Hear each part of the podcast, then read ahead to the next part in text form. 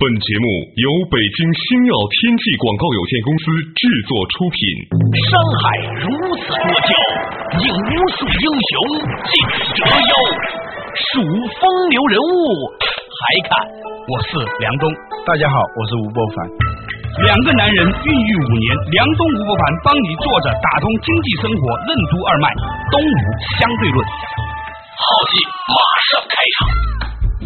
作者打通经济生活任督二脉，大家好，欢迎收听今天的《东吴相对论》，我是梁东，对面依然是二十一世纪商业评论主编吴伯凡，伯凡你好，大家好，伯凡，你最近看到一个消息吗？嗯，惨绝人寰呐、话说呢，就是有一个宝马男开着一个车呢，在小区门口把一个男孩子呢压过四次，关键是后来新闻报道啊，说这个妈妈还看着这个新闻片段，哭得死去活来。最新的新闻是这一家人搬走了，他不能够在这里头住那了。肯定了，你知道这个新闻呢、是谁给我讲的吗？是我太太给我讲的。啊你知道做妈妈的人看到这种新闻呢、那种义愤填膺，那种恨不得把电脑砸烂的那种情绪啊，嗯就说这种人要真是这样的话，真枪毙四次。当然，我们是个媒介，我们没有权利做这种事情哈、嗯就是，而且这个案子呢还没有判，具体对案情到底是什么样还不知道。对我所以们呢不我能们够往下结论。对，嗯，但是呢，这个事情抛出了情绪以后呢，我倒是在想另外一个问题。嗯啊，您说哈，咱们经常听到宝马撞人案啊一会儿呢是扬长而去了，一会儿酒后刹车了，一会儿又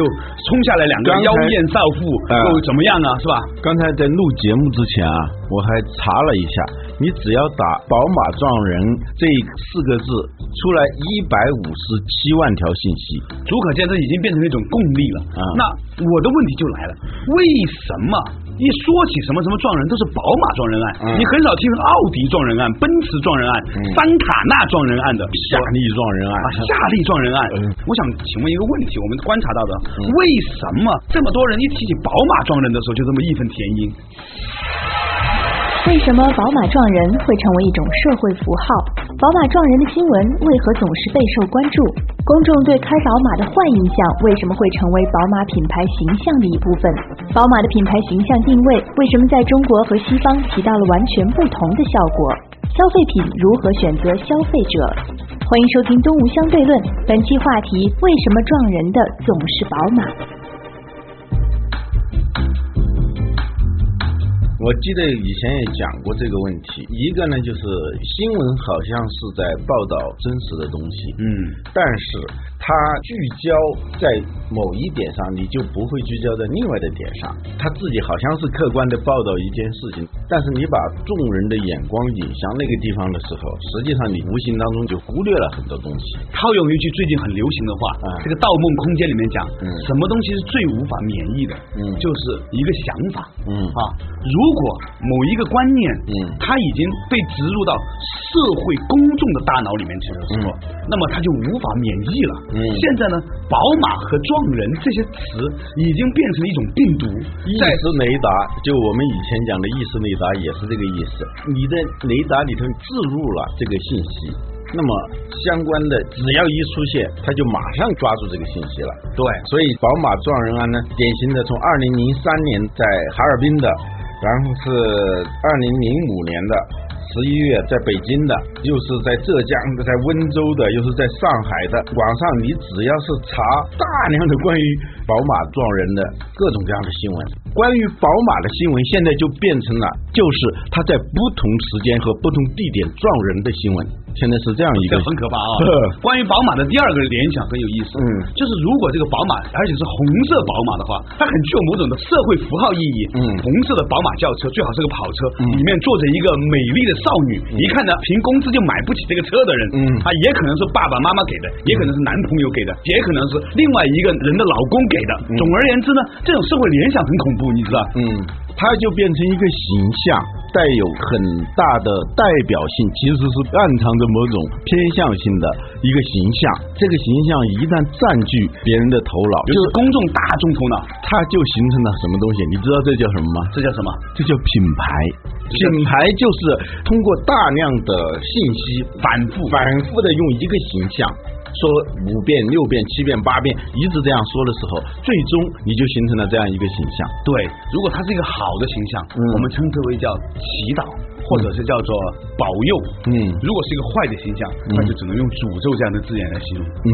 好的叫福音，坏的叫诅咒。对啊，你们搞宗教专有术语， 原来福音是对应的诅咒这个 词。对，对对对啊，福音就是祝福你嘛，对，诅咒就是诅咒你嘛。 哎，我觉得我们可以深层次分析一下，嗯为什么宝马会给人留下这个印象？我在两年之前呢，发现过很有趣的一个现象，最近几年呢不那么明显了。两年前，嗯我发现可能那个时候我认识的有钱人和有文化的都比较 少，所以呢，我不认识一个有文化的开宝马的人。后来呢，我好几个还不错的，就是有点文化的人开宝马的，都是最近这一两年，所以呢，我慢慢有所修正。但在两年前，这个印象给我特别根深蒂固。我记得你有一句名言，你对自己都忘了。对， 每当偶尔不得已坐谁开宝马车来接你的时候，啊你经常说的一句话，是什么？ 你是我见过开宝马素质最高的。所以啊，这个人呐、就怕旁观者，是吧？嗯嗯嗯，我最近有一个发现啊我身边的我认识的开宝马的人啊，都在换车。真的吗？其实说到这里呢，我扳着手指头一算，也有五六个啊我很好的朋友其实是、也开宝马，也开。宝马。对我说的但是为什么会有这个印象？为什么会这个印象？对不呀是说他们是一个什么形象的人啊，但是呢，现在问题就在于宝马跟某种形象已经非常固定的连接在一起了，就像万宝路跟那个歪骑着马，戴着一个牛仔帽啊，呃，就就那么一个人连在一起。对这是广告的最高境界，就是瞬间联想和瞬间认知嘛。公允的说呢，宝马还是一款相当不错的车，驾驶对呀体验的各方面好。嗯但是呢，我们今天讨论的就是为什么奔驰不给人印象，呃奥迪不给人这个印象，对对对这个东西就有意思了。这就是它的品牌价值啊，啊你知道吗？这个形象已经成为它的品牌资产了，不管这个资产是正资产还是负资产，嗯它已经是宝马的品牌资产当中一个挥之不去的东西了。我常所以，我周围的我知道的，现在有三个人啊换车，哎呦，这话说的太狠了。但是呢，咱们冷静想想，嗯宝马也是德国人生产的，德国人咱不反对的是吧？嗯嗯咱们经常在节目里面评价说德国人属于严谨啊、认真著称。嗯我认识很多外国朋友开宝马的形象就没那么糟糕，你知道吗？嗯嗯就是我在想，宝马这个东西它怎么在中国是被妖魔化的？嗯，这个东西有意思，嗯就是可能跟最开始的时候中国最有钱的那一帮人喜欢开宝马有关。它有先入为主嘛。最早，它跟某些身份、财富、地位比较显赫，但是在整体的背景当中，它又是一个非主流的这样一些人嗯连在一起了。对，在强调个性释放的西方，因为这个车的产品特性也是这样的，是吧嗯嗯啊，它呢这个可能很容易被大家所接受，嗯但是在中国不是这样的，嗯中国你的成功和你的个性张扬这两个之间并没有完全的联系，甚至你的个性张扬本身是一个反动的词语，嗯，关键在西方，它是中产阶级占主流的。对中产阶级的生活，老实说是比较闷的，对，比较平稳嘛。嗯如果有那么一款车能够让你觉得不那么闷的话，那就很有个性了嘛。对它是针对这个消费群的。对，但是在中国呢，所谓的激情啊、梦想啊、张扬啊，甚至是傲视一切啊，这些词啊，啊充其量用在动感地带上面，对对对，有再高一点儿这样就不对了，嗯是吧？嗯所以呢，我觉得有一段时间呢，一帮广告人啊，嗯看了一些国外的广告片，哎然后呢，拿着人家国外的那个广告的诉求呢，就拿来中国用，把富人的减肥药当穷人的救命粮，对结果搞成了一些莫名其妙的效果。最近宝马的那个广告，我可能智力有点问题啊，是我感到最莫名其妙的一个广告，什么广告？就是叫什么悦，就是喜悦的悦啊一个京剧脸谱。京剧脸谱给我的感觉是很不悦的，对包公啊那种的，看到那个脸谱我就马上想到的是沉重，想到的是铡美案之类的东西啊哈他把那个东西呢跟那个乐连在一起啊喜悦的悦，然后是什么一大堆，就是故意弄的错别字。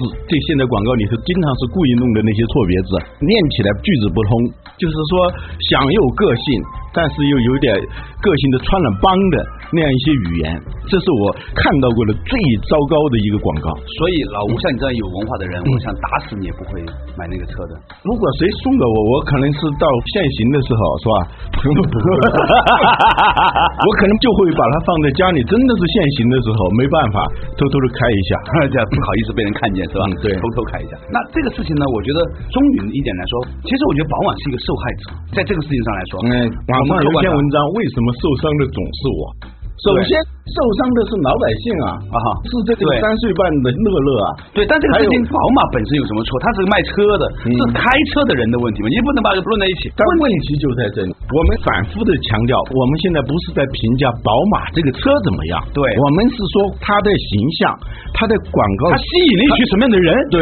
不知道是说是因为他有这种特质呢，吸引了一群什么样的人，还是说那群人特别喜欢这种形象，我也搞不清楚。对，很多公司啊都花很多钱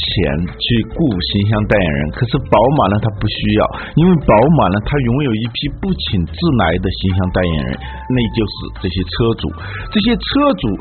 他们的行为，他们给大家造成的这种印象，它实际上就是活生生的宝马的形象代言人。宝马的品牌形象成为今天这个样子呢，是跟这一批不请自来的形象代言人关系密切。我们说品牌，有时候它其实不过就是一种幻觉和一种偏见。有的呢，幻觉呢是比较好的幻觉啊，是一个在你的形象之外放大美化的一种幻觉。有的呢，偏见呢也是一种比较好的偏见，是把一种嗯你本来不曾具有的，由于通过某种暗示、通过某种塑造而形成了一种偏见。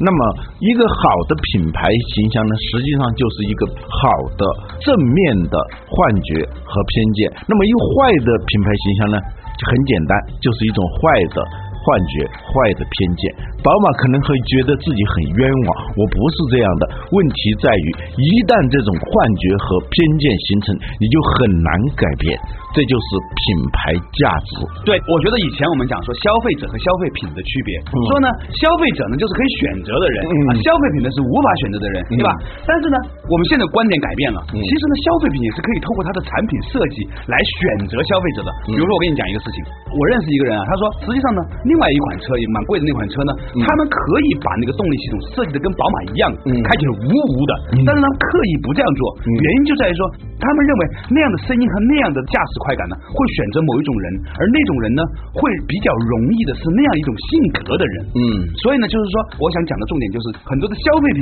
也在透过它的某一些的自我的设定，来做一种隐性的消费者的选择。或者说它原有的那种特质，嗯在德国是一种什么样的特质？它到这边来了，语境变了以后呢，一下子它就会吸引的是另外一种人。对，所以一个消费品啊，本身啊，它也是一种修为。到底什么是消费品的修为呢？稍事休息，马上继续回来。东吴相对论。什么是消费品的修为？为什么说每种消费品都会吸引带有特定气质的消费者？什么是消费品和消费者之间的映射游戏？品牌为什么是不讲道理的？为什么说宝马的品牌塑造忽略了中国的现实语境？欢迎继续收听《东吴相对论》，本期话题：为什么撞人的总是宝马？作者打通经济生活任督二脉，继续回来到东吴相对论。刚才呢讲到一个话题啊，就讲到说到底什么是消费品的修为呢？老吴，嗯，其实这一说就很简单了。苹果，嗯苹果的产品就是一个产品，但是它总是让你想到的是某种性格的人。嗯，可以值得所有的产品啊，如果不是摆在地摊上的话，嗯它的设计过程、它制造过程一定是凝结在那里头某种相当于做人的修为一样啊，它就凝结在那个地方。嗯，然后呢，这个东西呢就会带着被一种特定的气质吸引力法则，同类相吸。有意思的地方在哪儿呢？嗯就是说，你想想看，如果我们是生产一个产品的人哈，嗯那么我们有这样一个定位，就吸引了这样一种人。嗯然后呢，你又对你的消费者进行调查，嗯他们就把他们的这种特殊的这种趣味呢反射给你，于是就形成一个所谓的反向循环，嗯就加强了你对这个产品的功能或者是这个诉求或者品牌广告的这样的一种强化。嗯然后这种强化就加强了对这一类人的一个吸引，于是形成所谓的正教效应。这就是索罗斯所讲的反身性原则。对对所以对索罗斯特别讲到这个事情，他说股票不是单独的股票，嗯他是在操作股票的这一些人和这一只股票，也就是这个公司，嗯他们的一个互动的过程当中所形成的一个共生、共有、共存的所在。你理解我意思吗？嗯所以呢，所谓的宝马的品牌，它既不在宝马车那儿，嗯也不在宝马的消费者这儿，而在他们两者之间的某一个它形成了某种反射游戏。对。你说万花筒这对一面的射到那一面，那一面射到，最后就变成了一个跟它原来的是很不一样的东西。这就是一个映射游戏或者叫反射游戏。对所以我们说一个产品跟品牌之间它是有关联的，某些产品的气质是它的品牌的一部分，同时呢。产品它不是孤立的，品牌也不是孤立的，它是跟它的消费者之间的一种互动。所以有时候说尴尬人偏遇尴尬事儿，拧巴人总遇拧巴 事儿，对可怜人必有可恨之处。呃，所以他在这个语境里头呢，一下子就把那些东西给吸引过来了，他就变成了一个我们现在所看到的，连宝马自己都觉得冤枉的一个现象。对，不仅是消费者，嗯而且还有你是什么样的一种气质，你吸引来的帮你设计广告的这个人都可能是有某种宿命性的东西。对，那说到此处呢，我又想话题一转，讲到另外一个话题。啊你们发现当今中国很有意思。嗯前段时间不是搞那种相亲节目，大家说这个拜金主义，嗯很恶心吗？啊让大家批评吗？啊但其实呢，他那么拜金，有那么多人看，显然很多人在拜金，对不对？呃但是呢，还有另外一个东西呢，叫仇富。呃所以呢，一个仇富和拜金呢，是当今中国主要的两个很有意思的心态。那当然了，一场戏如果你要火起来，一定是同时包含这两个东西才能火起来，而且很多人是既拜金又仇富，你知道吗当然 了这典型的羡慕、嫉妒、恨。 呃，你知道《非诚勿扰》之所以火，跟一个人有关。这样名字也带马的一个女的，啊，叫叫马洛，哦也是这叫样宝马女。啊是吗？嗯，她的名言是宁可在宝马车里头哭，也不会在什么自行车上笑，反正之类的啊，我记不清了。这个人跟宝马车形成了一种强烈的关联，哎，正好是大家想象的，他就是宝马车的形象代言人他。是不是宝马的竞争对手安排过来的？太恶劣 了吧！嗯，他这个人身上就有两种因素都具备了，一个是拜金，他拜金啊，哎，有些人呢也跟他一样，其实心里头也拜金，嗯但是呢，拜金的人呢，由于拜而不得。那就会有仇富，嗯所以呢，他就会引起了很多的对他的那种仇恨啊所以他的人气就会旺。啊你看网上那些网络红人啊，好多都是可以成为被唾骂、被指责、被发泄那千种夫怨所气指哎，那你才能红嘛。哎，也是很有关心就是力量啊 对，关心 惦记就是啊力量。对，吸引什么样的人，吸引什么样的事儿。我想起范伟的一句话：什么？缘分 啊。我不能这样想，对不起啊， 就是， 对不起啊，我觉得你刚才一开头提的那个问题，对为什么没有桑塔纳撞人案，没有夏利撞人案，没有奔驰撞人案？对它现在成了一个固定的词，宝马撞人，它是一个瞬间的联想，它就是一个第二现实啊你否定不了。你说我你很委屈 你很委屈。品牌之所以是品牌，就在于它不用讲道理。我老跟人解释什么叫品牌，品牌就是减少你沟通的成本的。一说出来，五秒钟之内让对方明白了，彼此就能够形成某种认知的，那就叫品牌。找工作去是吧？你啰里啰嗦的，我啊我多大呀读小学，我然后到哪儿上学，等等说了一大堆，别人可能听不下去，没有那么多时间。你干脆你说我一九九五年毕业于北京大学，二零零二年毕业于哈佛大学，两句话，为什么呢？这里头它包含着北京大学大量的信息，你知道我也知道。哈佛大学，你知道，我也知道。哈尔滨佛学院最近呢很流行是吧？ 北大的都去读佛了是吧？我们回到我们是一个经济管理类节目嘛，是吧？失敬失敬。啊啊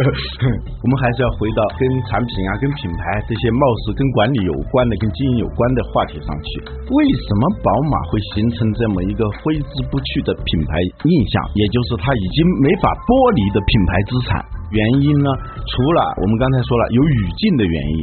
有它产品特性的原因，或者说你一个产品投放在这个市场上，最终形成什么格局的话，你往往是没法掌控的。除了这些原因以外，也有它可以掌控的东西。嗯我觉得它也是没有做到的。嗯，比如说，宝马始终在强调自己很有文化的那一面，包括用脸谱啊，包括他做的公益活动，叫宝马文化之旅。嗯就是让一些车主穿越这个中华大地那些名胜古迹。对，它的品牌形象，它在塑造的过程当中啊，总是想高端、个性、激情、任性等等这些东西。它也许在另外一个语境里头，在一个中产阶级的语境里头，嗯在一个比较平和的这种语境里头，它应该是做的很成功的一种做法的。对啊，它的销量不低的，嗯远远抛离其他品牌的。嗯，但是呢，由于他在品牌塑造上不知道自己的后脑勺是什么样的，嗯不知道别人看他的背影是什么样的，或者说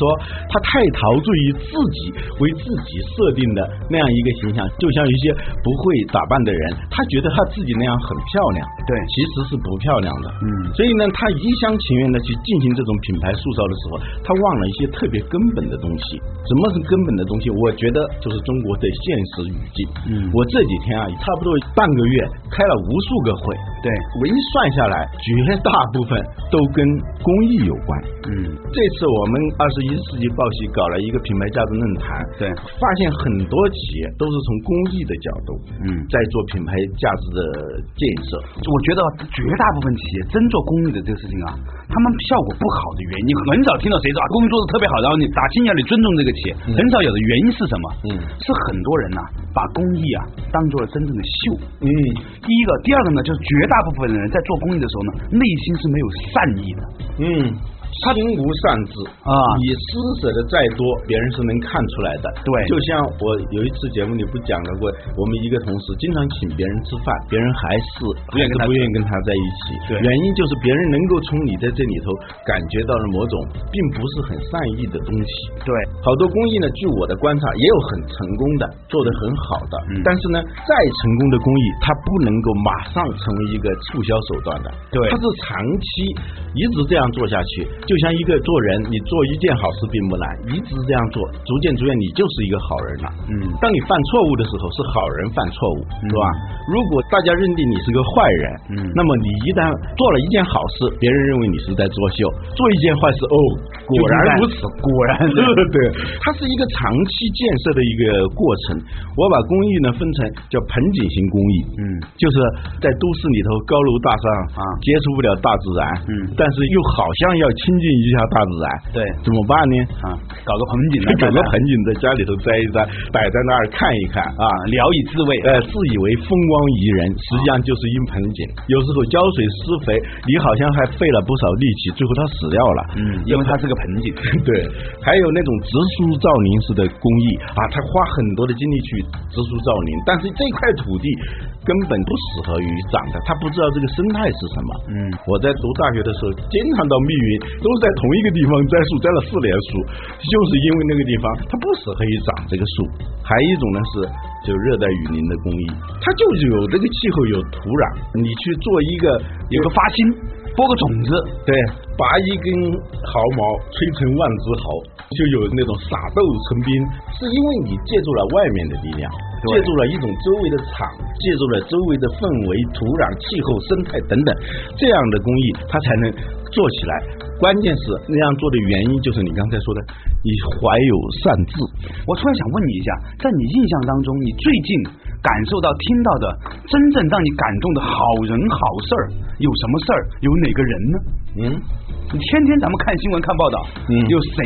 是让你感觉到这是好人好事儿？嗯你真的打内心里面就爱这个人，觉得这个人干的事儿真好，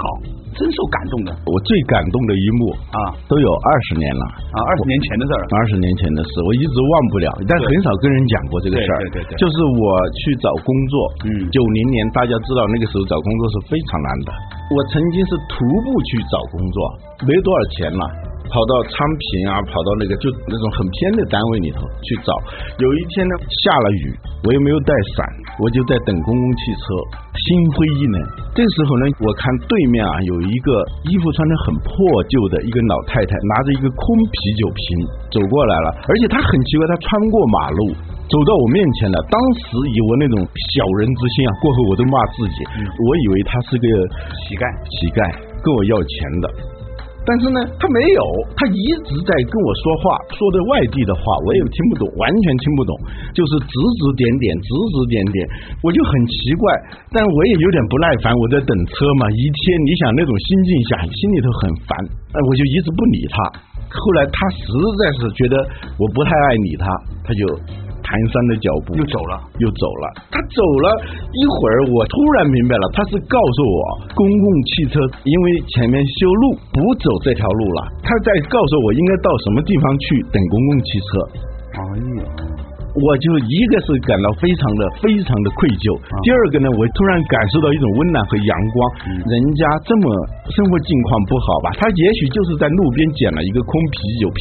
舍不得想拿去卖了。嗯就这样一种境况下，看见路边有个不相干的人，嗯他这么大年纪了，还在下雨，他走过来指指点点，遭遇到的是我的那种冷遇，他还是很认真的告诉我嗯怎么走怎么走，这个对我感触特别深。是啊，自从那个时候，我就觉得应该鼓起勇气，应该改变那种灰色的心态。